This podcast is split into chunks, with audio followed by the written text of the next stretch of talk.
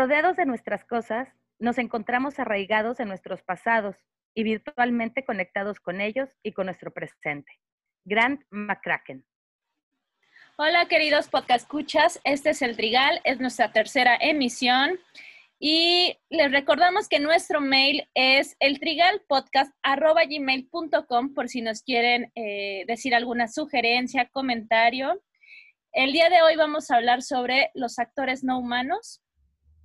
Voy a estar con mi buen amigo José Antonio Melville y con Marisa Rodríguez, la negra. Hello.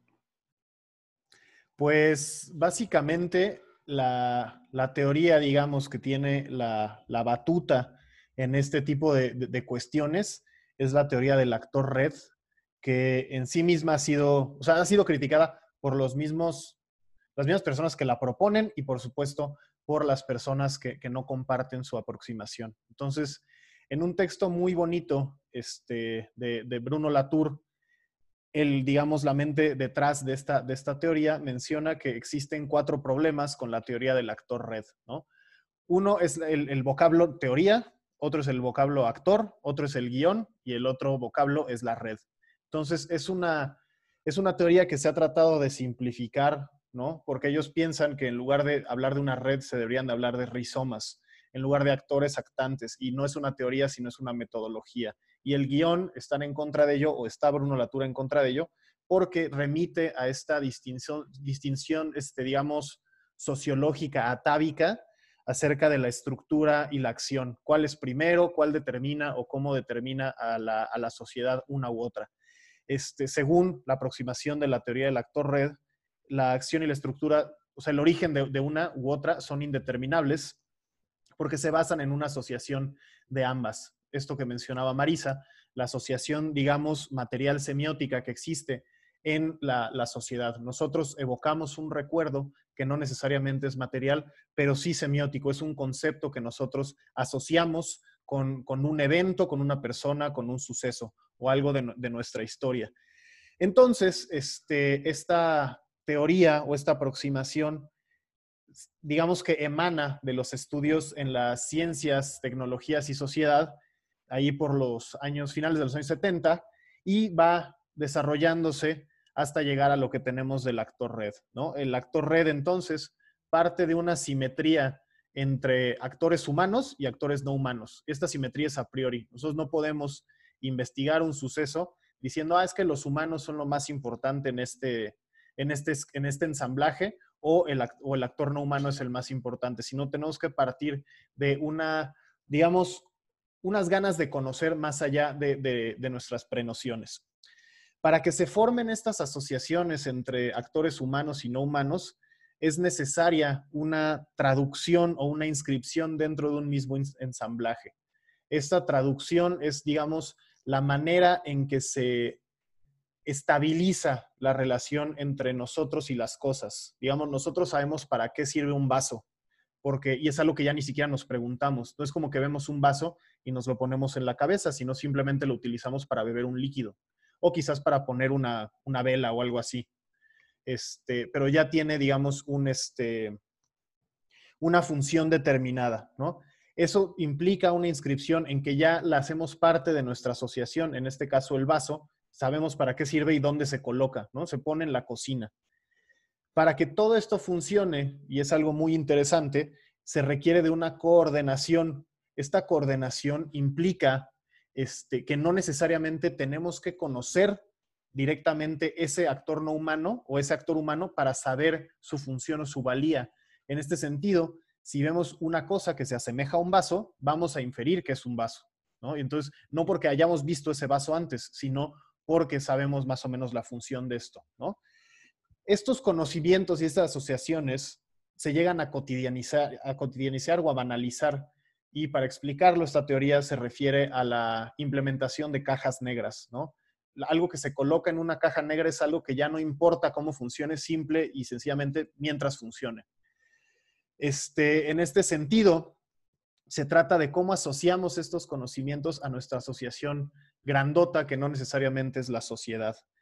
Como les mencionaba, este, esta teoría fue desarrollada primordialmente por Michel Calon y Bruno Latour, ambos franceses, y tratan de, de, dar un nuevo, un giro a, la, a, la, sociología. ¿Cómo vamos a entender a la sociología más allá de las cosas materiales, sino a partir de estas asociaciones entre actores humanos y no humanos? Uno de los textos, digamos, emblemáticos es el de Bruno Latour, de Nunca fuimos modernos, y refiere a que nosotros no somos modernos porque la distinción entre naturaleza y cultura nunca ha existido. Siempre hemos sido, este, digamos, mutuamente dependientes uno, uno del otro. Y esto se refiere nuevamente a la traducción que nosotros le damos a nuestras asociaciones. Para que esto sea un poco más sencillo de, comprender, este, vamos a tratar de, utilizar ejemplos ¿no? que van a ir desde el cine hasta nuestras, nuestras experiencias personales, empíricas, para tratar de, darle una digamos, este, una función un poco más, más sencilla o más experimental quizás a la teoría del actor red, sobre todo a los actores no humanos, y en este sentido, de los actores no humanos, pues se han, vuelto, se han vuelto indispensables en este momento pandémico que vivimos, ¿no? Mm, justo esto que dice Mel es muy interesante porque no crean que nos sacamos este tema de la manga, sino que es algo que hemos empezado a trabajar desde hace un rato porque creemos que es parte de em, como ponerlo a discusión, ¿no? Es decir, tal vez lo que ha dicho Mel en estos momentos es teórico, queríamos como que em, empezar por ahí para después ir bajando a, a, ejemplos y a cosas como mucho más prácticas, pero lo que yo pensaría es que la teoría, no sé, ustedes me podrán decir, también empieza a romper con la idea eh, dicotómica sujeto-objeto. Es decir, toda, toda la vida nos han dicho, tú eres un sujeto y esto es un objeto, ¿no? Tú eres naturaleza o tú eres cultura, ¿no? Los animales son naturaleza, los humanos son la cultura. Y en realidad lo que va a hacer esta teoría es como empezar a meternos este dedo en la llaga de decirnos, no, um, pues en realidad todo el tiempo estamos fluctuando en ambas. Entonces yo quería empezar con un tema que me parece interesante, que es el teléfono celular. El teléfono celular yo creo que es un objeto que no hemos alcanzado a dimensionar la importancia que tiene en nuestras vidas. Hace que les gusta. Bueno, yo creo que podríamos platicar de eso porque ya estamos en esa edad. Yo soy de la edad de no tener celulares todavía en la secundaria apenas y empezaba a tener celular. Y ahora que, bueno, yo creo que es parte de mi vida cotidiana tener el celular, ¿no? ¿Por qué? Porque en el celular no solo me permite, imagínense, no solo nos permite comunicarnos eh, y ahora con internet a, eh, al otro lado del mundo, a horarios eh, inimaginables que nunca habíamos pensado, sino que estamos en contacto en tiempo real, es decir, en un, em, no sé, en el terremoto del 2017 o en cualquier situación tenemos a la mano el celular para poder hablar. ¿Qué es lo que, a qué voy con esto? Que el celular nos es como una idea de una anexión a nosotros. Pareciera que es un brazo más de nosotros. Incluso eh, ahora todas las personas que, sepan, que se pasan escribiendo o que tienen problema del túnel carpiano porque se la pasan digitando eh, en el celular. Eso lo que hace es que vayamos cambiando nuestras, nuestra cotidianidad, ¿no? O sea, yo pensaría que un buen ejemplo para empezar a tratar sería los teléfonos celulares o las computadoras o las tablets. Sí, precisamente, eh, fíjate, eso me hace pensar en, ¿en qué consiste la, la antropología? Pues consiste básicamente en pensar todo lo que tiene que ver con la cultura, con los seres humanos eh, con las manifestaciones de su vida, de sus relaciones, de las tradiciones, etcétera. Y entonces, pues desde muchos años para acá se ha venido reevaluando qué es el ser humano, para poder entender cuáles son los alcances y los objetivos de la antropología. Y dentro de estas reevaluaciones, como tú bien dices, en eso estaba pensando, eh, la tecnología comporta una parte fundamental. O sea, el celular eh, se vuelve una extensión del cuerpo. Entonces, ¿qué es lo humano en nuestra actualidad? Pues está relacionado con una serie de tecnologías. Sin embargo, pues diríamos, ¿quiénes? ¿No? ¿Cuáles son esos humanos? ¿En qué lugares están aquellos que siempre tienen un celular pegado en la mano o una tablet o unos audífonos, etcétera. Y también me hace pensar con esta teoría del actor red que yo comparto contigo, Tanu, yo no soy eh, como, eh, no, no, conozco a profundidad eh, esta, esta teoría o esta antiteoría, esta metodología del actor red, como nos explicaba Mel, pero entonces sería indispensable bajo estos preceptos o bajo esta aproximación más que precepto, sería pertinente o sería deseable reevaluar el hecho de qué es el ser humano para la teoría del actor red, no es relevante decir qué es o si lo es. Bueno, son preguntas que, sería muy interesante indagar, ¿no? Tratar de responder, porque definitivamente es una teoría compleja y es una teoría que da para buscar en muchos lugares, como tú también decías, para tratar de desarmar estas dicotomías largamente conformadas de siempre naturaleza, cultura, objetivo, subjetivo, eh, que han sido nutridas pues desde las ideas, positivistas, pasando ¿no? por la modernidad y en la actualidad pues siguen primando. Esto me hace pensar en otro, eh, en un filósofo que Gumbrecht, Hans Ulrich Gumbrecht, y que habla de la producción de presencia. Entonces, él hace toda una digresión para, para eh, hablar de cómo es que los investigadores en ciencias sociales, como los filósofos, se han ido adentrando a la investigación de la realidad.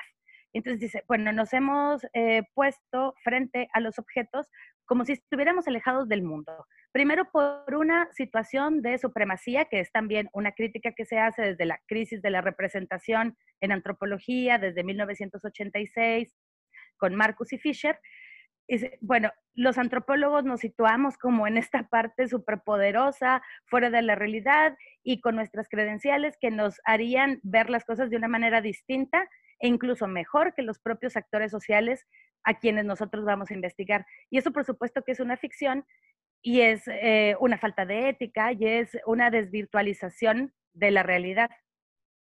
Pero además, ¿Cómo nos acercamos a esos objetos? Pues a través de una interpretación siempre lingüística eh, y siempre haciendo una lectura de esa sociedad cuando la misma realidad material que está, que, que conforma esa realidad, requiere ser entendida más no leída, porque ya tiene toda esa información contenida en sí misma.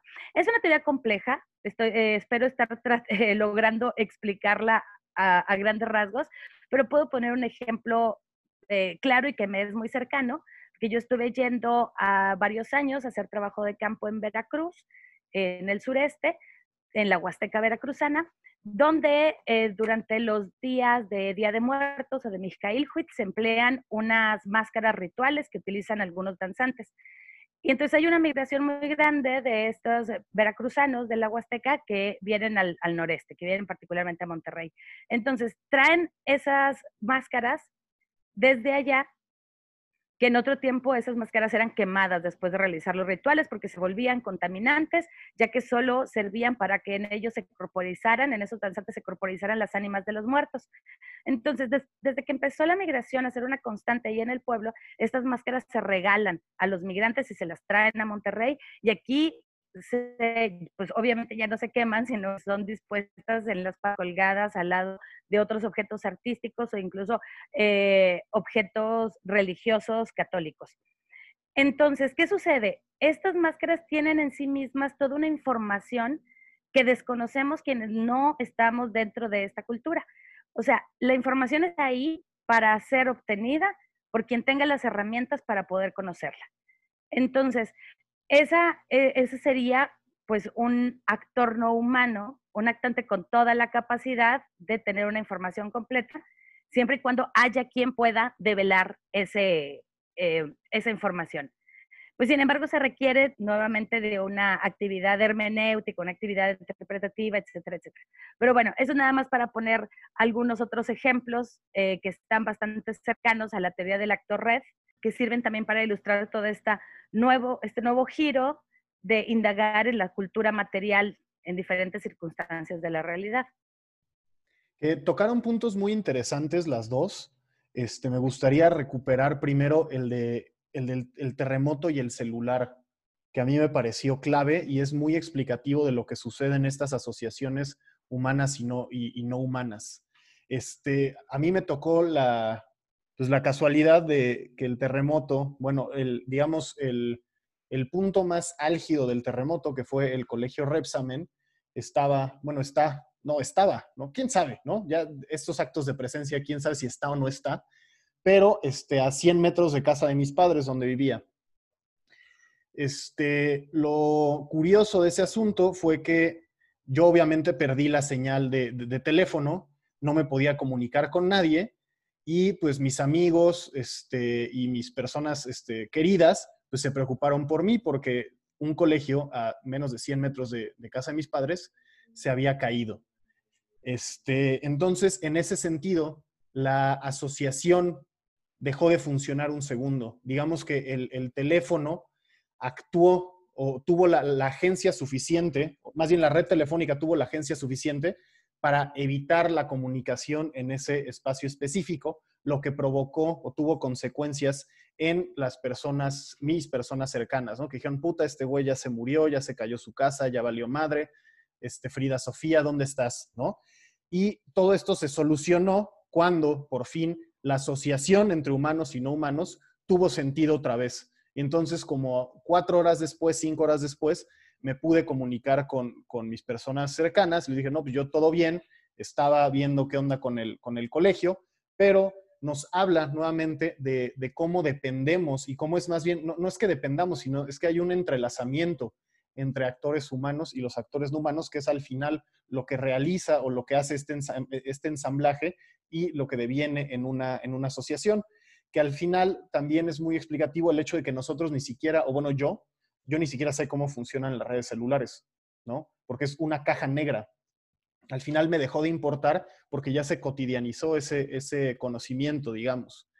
Y esto también nos lleva a lo que Marisa este, recogía, ¿no? Sobre revaluar o revalorizar al, humano, que puede ser esta, esta idea de que pues, nosotros dependemos y estamos entrelazados con muchas otras cosas. El ejemplo que, podemos encontrar un poco más asequible en estos momentos es el de los micrófonos de diadema que nosotros hemos estado buscando por todas partes y no encontramos. Porque este, dependemos de ahora en esta época del Zoom de que haya un micrófono como un poco más cómodo para nosotros poder tener nuestras reuniones. Y también tiene que ver con la manera en que percibimos a la realidad, ¿no? Ahorita recogiendo lo que, lo que mencionaba Gumbrecht, ¿no? Cómo es que estas distintas asociaciones y entrelazamientos van a depender del, bueno, van a, van a digamos, resultar en la manera en que aprendemos la, realidad. Y esta teoría ha sido muy criticada porque parece que relativiza demasiado el conocimiento. Tú tienes una realidad, yo tengo otra y etc. Y no se trata de eso, sino de buscar patrones y buscar este, maneras o comportamientos que se repitan. Y estos son justo los que, se, los que podemos obtener acerca de la información que tienen los mismos objetos que mencionaba Marisa. Estas máscaras que tienen una historia detrás, tienen una, una significación detrás, pero solo podemos conocerla en tanto la podamos traducir a nuestras asociaciones y las podamos inscribir a nuestras propias asociaciones y así entenderlas. Buscar estos pequeños patrones. Este, yo sigo esta teoría este, para, mi, para mi tesis doctoral y se basa en, sobre todo en la conexión conceptual material o semiótica material que tiene la corrupción como una forma de hacer las cosas esta, forma quizás no pueda ser este, sabida por todos los actores, pero se sabe de su existencia. Y cada uno que se mete en esos pequeños cuartos o esas cajas negras sabe que funcionan a través de un don o un toma y daca, que es al final la corrupción. Este, por el momento yo lo dejaría ahí para no hacerlo más aburrido, pero sobre todo rescatando este, la, historia del, terremoto y los celulares, ¿no? Como fueron tan importantes en ese momento y en ese momento tan álgido, de repente en una zona dejaron de funcionar. Y entonces eso significó y desencadenó otro tipo de, contextos, otro tipo de ambientes para las personas que, sufrimos esa, esa, desgracia y este, otras personas que se interesaron en la misma, ¿no? Bueno, incluso cuando se va la red, ¿no? Y que todo el mundo se vuelve loco porque se fue la red y no sabe qué hacer con sus vidas porque el teléfono es la parte cotidiana con la que uno está interactuando todo el tiempo. Y bueno, otro, otro ejemplo que se me ocurre, se me ocurren varios, es si ustedes escucharon a Melville fumar y hacer sus sonidos, tendría que ver, el cigarro también podría ser un objeto, ¿no? Para poder como hablar, ¿no? También es una dimensión que se vuelve parte de... Em, de aquellos fumadores. Yo no fumo tanto, muchachos, pero eh, los veo a ustedes todo el tiempo fumar, entonces como que me parece incluso poder como profundizar en eso. Pareciera que el cigarro es parte de ustedes, ¿no? O las, digamos como el, sí, el cigarro tal cual, ¿no? Fumar no solo la cajetilla. Y bueno, lo que yo creería también es pensar en cómo le vamos dotando de agencia a los objetos, ¿no? No sé si realmente es así que nosotros dotemos de agencia o más bien como que en ambos está, ¿no? Como que se va dando una asociación.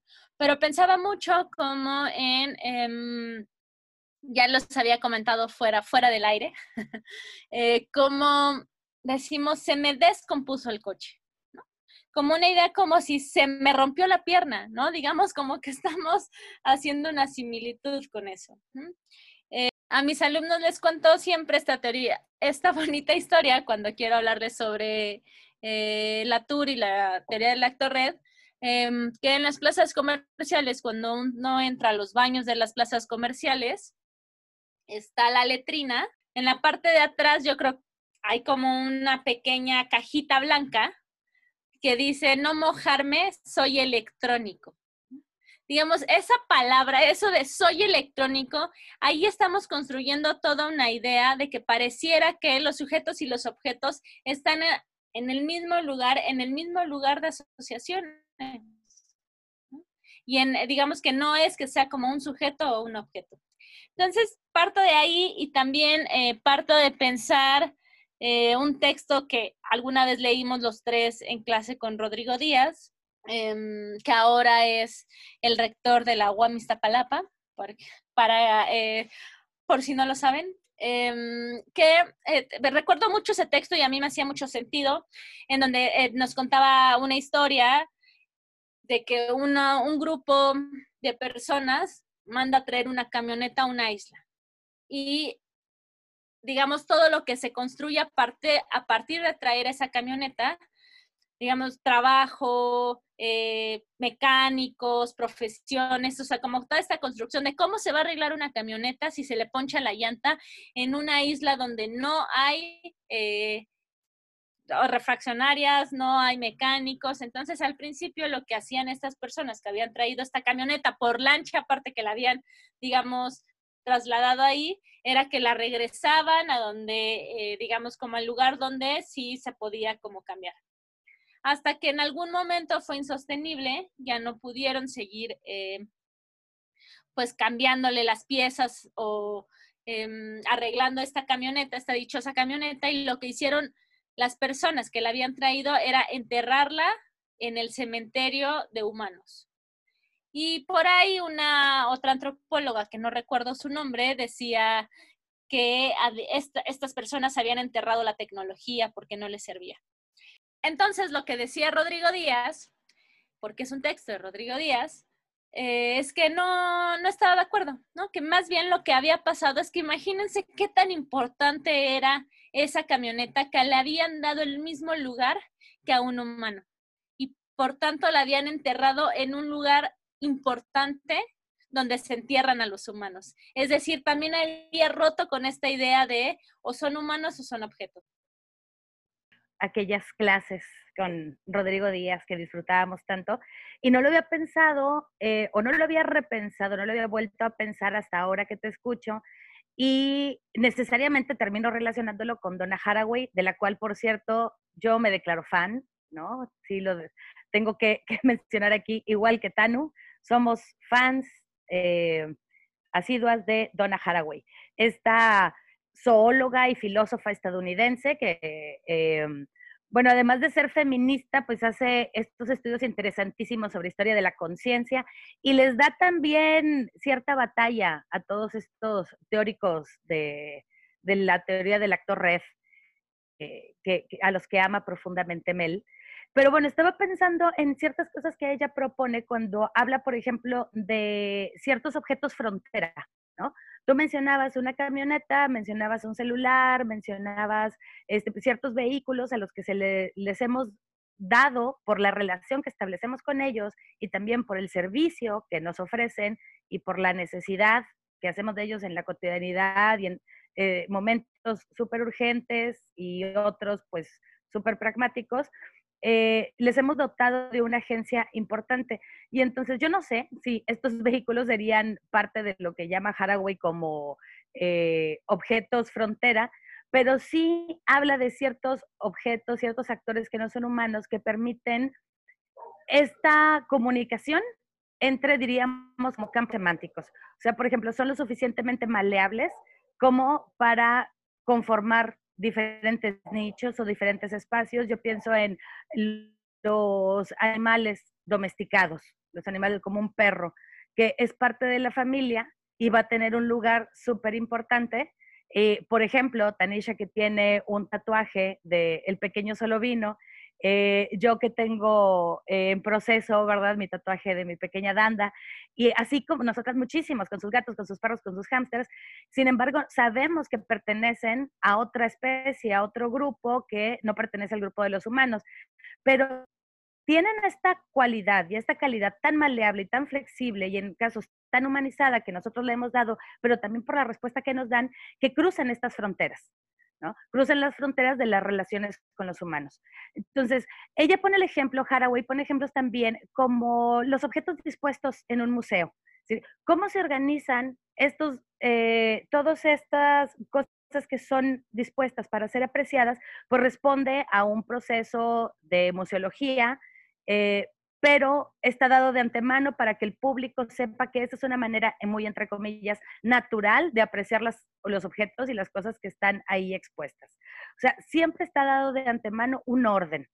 Y eso nos llevaría a pensar a lo mejor lo que mencionamos en, en el primer episodio sobre sistemas clasificatorios y Mary Douglas, es decir, hay ciertos espacios que son propicios para los objetos, otros espacios, objetos inanimados, otros espacios que son propicios para los animales no humanos y otro para lo totalmente humano, ¿no?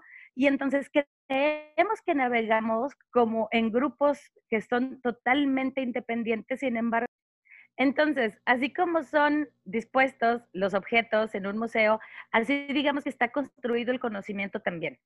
Y nosotros navegamos en la realidad como si de verdad transitáramos en un espacio totalmente humano, sin relacionarnos de manera muy profunda eh, e incluso afectiva con otros actores o con otros actantes que son tanto animales no humanos como objetos inanimados, ¿no? Ya en los ejemplos que, que han mencionado. Y, por ejemplo, lo que tú decías, Mel, en el momento del terremoto, la angustia que provoca el hecho de que se pierda una señal que se pierda a lo mejor el, el, objeto, incluso el celular, para toda la familia, todo lo que puede representar y todo lo que puede desencadenar en un momento tan angustiante para todo el mundo. Pero también estaba pensando en estas clases de sujetos a los que son despojados de manera permanente o de manera más extendida de esos objetos que les son personales y los vuelven ser quienes son. O sea, pensemos en reos, en personas que se encuentran presas y a los nada más se les quitó la libertad por la razón que sea, justa, injusta o lo que hayan cometido, sino que el, castigo también implica el quitarles de manera expresa todo aquel objeto con el que se sienten cómodos, que les son entrañables y los que los hace ser la persona que son. Por ejemplo, yo en noviembre fui a hacer un paseo, una visita guiada a un penal que ya cerraron, el penal del Topo Chico acá en Monterrey. Eh, se cerró desde octubre y en noviembre pues hubo unas visitas guiadas y yo ahí fui. Esos objetos se vuelven otra cosa, se vuelven evocación de una situación extraordinaria a la que la mayoría de la gente no estamos habituados. Y la relación que tenían, suponemos, o sea, nuestro pensamiento lo tengamos consciente o, o, no tan claro, lo que subyace ahí es que esos objetos tienen una relación distinta a la que tienen fuera de esas paredes. Entonces, el contexto también determina por mucho la relación que establecemos, ¿no? Con cada uno de, de los objetos que nos vuelven ser quienes somos. Correcto, o sea, el, contexto sí es, es, muy importante y sobre todo la manera en cómo asociamos estos objetos dentro de nuestro gran ensamblaje. Este, retomando lo que decía Tanisha, no, no es que se le dote de agencia, sino que se le, casi casi que se, le logra controlar en cierto sentido para que tenga una función. En este, en este caso que mencionaba sobre la, camioneta ¿no? de, Rodrigo Díaz, una de, las cosas más simpáticas era que pues, estos pobladores de esta, de esta isla querían una camioneta, pero en esa isla no había ni siquiera caminos aptos para la camioneta. Entonces, la, la tecnología resultaba fútil, porque casi era como que no se podía mover la camioneta, no tenía esta, esta libertad con la que fue, fue pensada y fue utilizada entonces para otro tipo de tareas. Tareas sin duda importantes, tanto que fueron, fue enterrada en, el, en, el, cementerio de personas y que sí puede llegar a ser, sobre todo, el, objeto frontera que mencionaba Maris, el, cigarro para mí, por cómo yo lo, lo utilizo. O sea, si de repente no, no, fumo en una mañana, estoy de un humor de mierda. O si no fumo en, la, o sea, si no fumo mis siete cigarros al día mínimo, estoy de un humor de mierda, porque a mí esa, ingesta de nicotina me significa otra, otro tipo de, asociaciones de, mí con el mundo, ¿no? De, la manera en que yo logro aprender al mundo y conocerlo, dependen mucho. De este, de este poder que le he dado o este tipo de entrelazamiento que yo tengo con este objeto no humano. Y hablando de estos objetos no humanos, ya para, para bajarlo un poco más el, nivel de la, de la conversación, me recuerda mucho a Volver al Futuro. Cada una de las películas tiene una relación directa e intrínseca con los actores no humanos. Yo quiero retomar la del almanaque.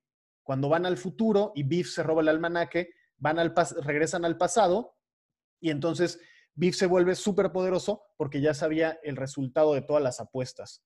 Sin embargo, cuando llegan este, Marty y el doctor, el doctor Brown a, pues, enfrentarlo, digamos, ya el almanaque no era tan importante, porque lo, importante era lo que Biff logró hacer con el almanaque, que fue un imperio de casinos, de tener a muchísimos bandoleros ahí a su servicio.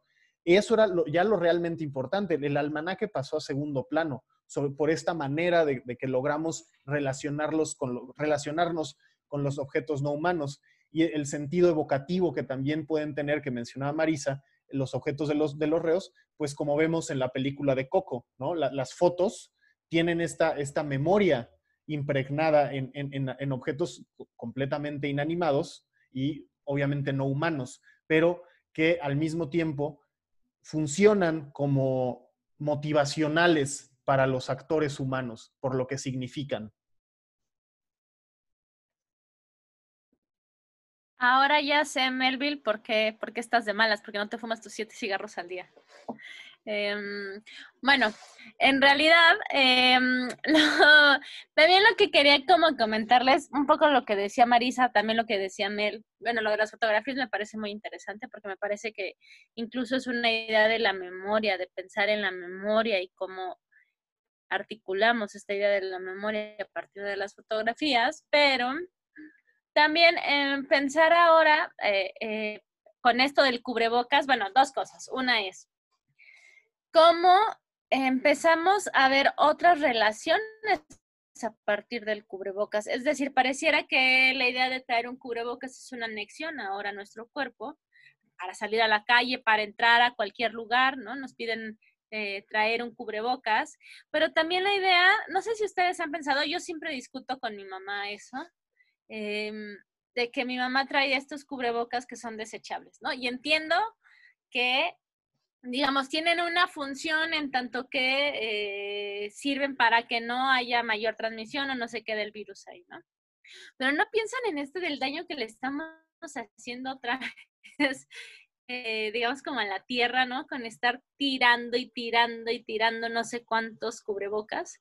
Y, a mí me, significa mucho, me causa como mucho estrés. Yo uso cubrebocas, eh, pues que se puedan lavar. Em, pero pensaba mucho con la idea de, eh, de las toallas sanitarias, mm, porque me parece que es como bien complicado. No sé, yo soy de esta generación que se queda a la mitad, ¿no? Bien, estaba diciendo Em, en, donde pues cuando tuve mi primera menstruación usaba toallas sanitarias, siempre usé toallas sanitarias, ¿no? Eh, evidentemente veía en la tele que mi sangre era azul, ¿no? Porque las toallas sanitarias tienen sangre azul, ¿no? Eh, 30 mil cosas.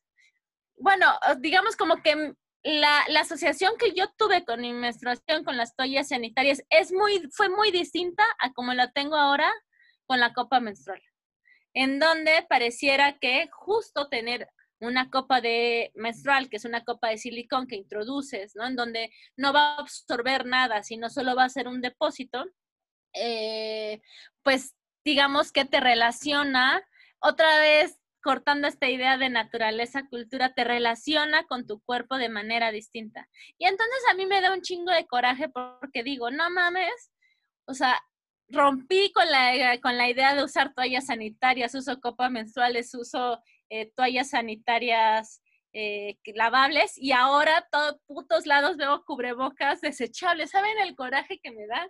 O sea, en verdad, porque aparte creo que sí, los cubrebocas llegaron para quedarse, ¿no? O sea, y por lo menos de aquí a un año vamos a tener cubrebocas para todos lados.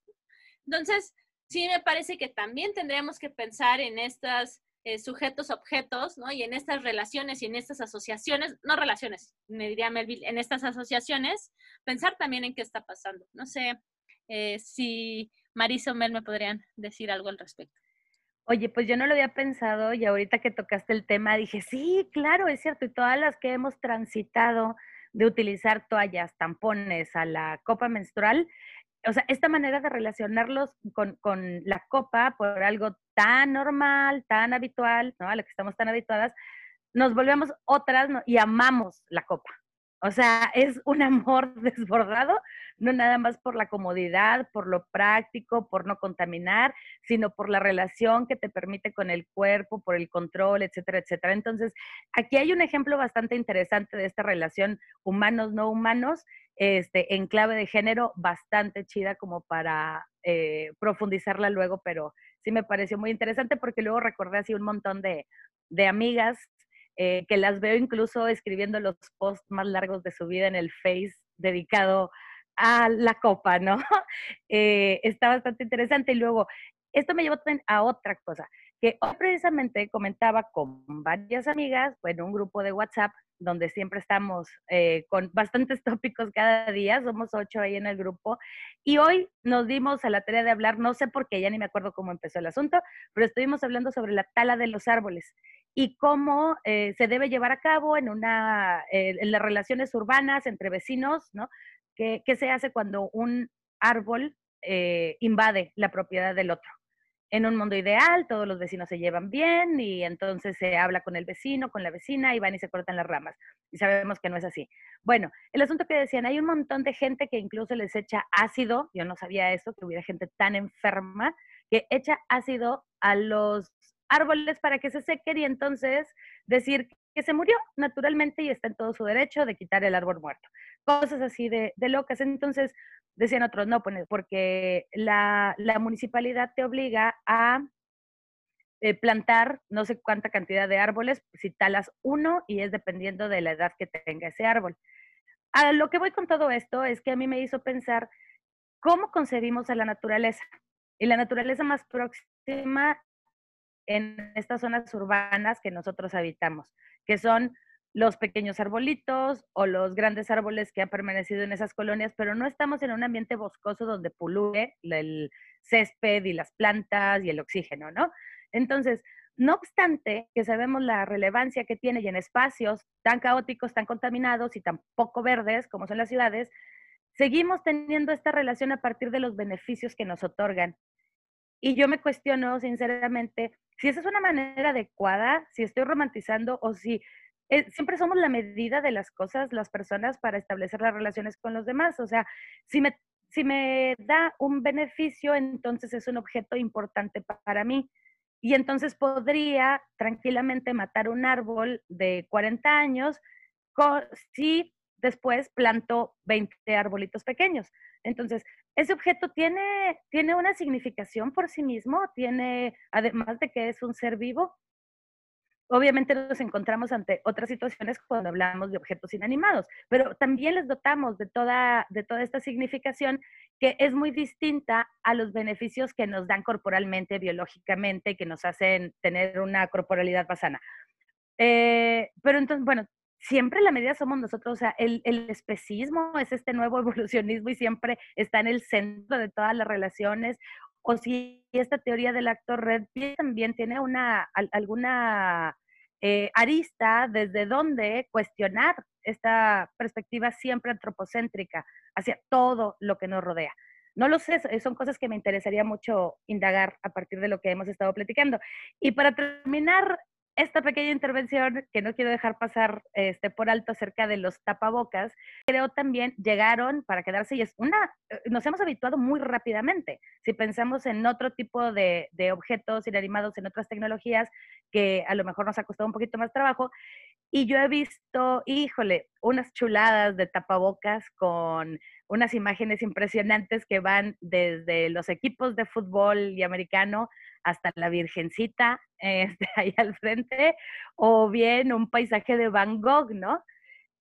Ahora, ¿qué clase de objeto artístico es ese? No nada más el reproducido en masa, en reproducido en serie en un sistema capitalista, y qué dice de ti ese objeto, esta cualidad simbólica de la que hemos hablado como nada más de manera tácita, eh, de todos estos objetos que se vuelven parte de nuestra cotidianidad. Pues al final, o sea, lo que, lo que mencionan acerca de, la, digamos, las toallas sanitarias, cosa con la que yo no me puedo relacionar, no lo puedo ni empezar a entender, este, pero refiere a esta, esta idea de cómo se tiene que, digamos, y pues de los cubrebocas, o sea, al final nos, nos logramos pues, adecuar bastante rápido a esto, que lo primero que, que, pensamos cuando salimos de casa es traigo las llaves, traigo el celular, traigo la cartera, traigo el cubrebocas. ¿no? Ya, son, ya es como una checklist o está en nuestra checklist antes de ir a cualquier lugar. Y lo hemos apropiado bastante fácil. Algunos, ¿no? No como otros que dicen yo no lo tengo que usar o estoy todo pendejo y hasta que se acabe la corrupción o etc., ¿no? Cada quien, pero están haciendo pendejadas esas, esas personas. Entonces, pues antes de que me ponga a, a hablar sobre mis odios políticos y decepciones y demás, dejo la palabra a personas un poco más equilibradas como lo son Marisa Utanisha. Sigo creyendo que es una cochinada utilizar los tapabocas desechables siempre y cuando, ahí debería eh, matizar el asunto, estas personas que los utilizan indiscriminadamente, o sea, bajo la conciencia de que son altamente dañinos para, para, el medio ambiente y que tienen todas las posibilidades de comprar otros, eh, otro tipo de cubrebocas, ¿no? A eso, a eso me refería, pero sí comparto ese odio contigo hacia las personas altamente irresponsables.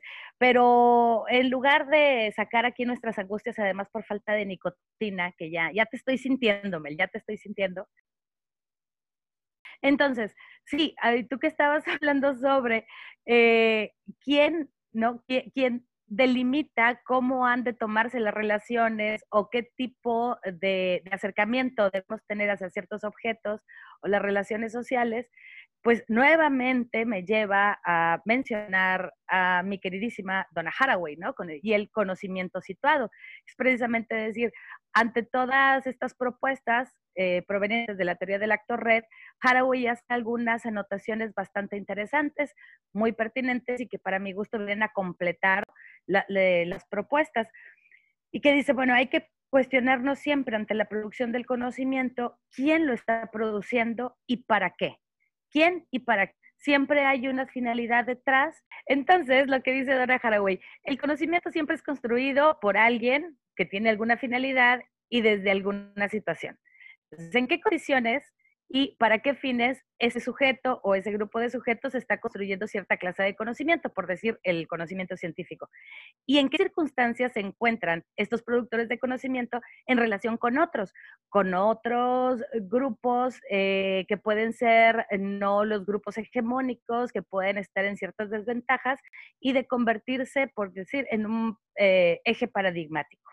Entonces, eso también es una guía para entender cómo nos delimitan para relacionarlo con los actores no humanos.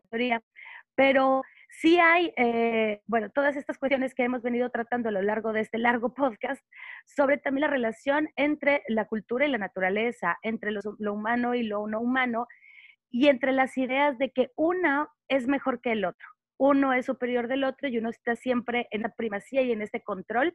Y como decía, creo que Tani, incluso excedemos a esta parte de la naturaleza como animales con una mayor capacidad de agencia cuando en realidad lo que hacemos es una explotación desmedida en la mayoría de los casos. Entonces, esta parte de esta idea de una construcción eh, de un conocimiento situado que ha fomentado ciertas formas de vida o ciertas formas de relaciones en lugar de otras, lo cual no quiere decir que por eso mismo sean buenas, ¿no? Lo que dices, Marisa, como que me recuerda mucho por una parte también a la idea de romper, a partir de que el conocimiento es situado, romper con la idea de lo subjetivo objetivo, ¿no?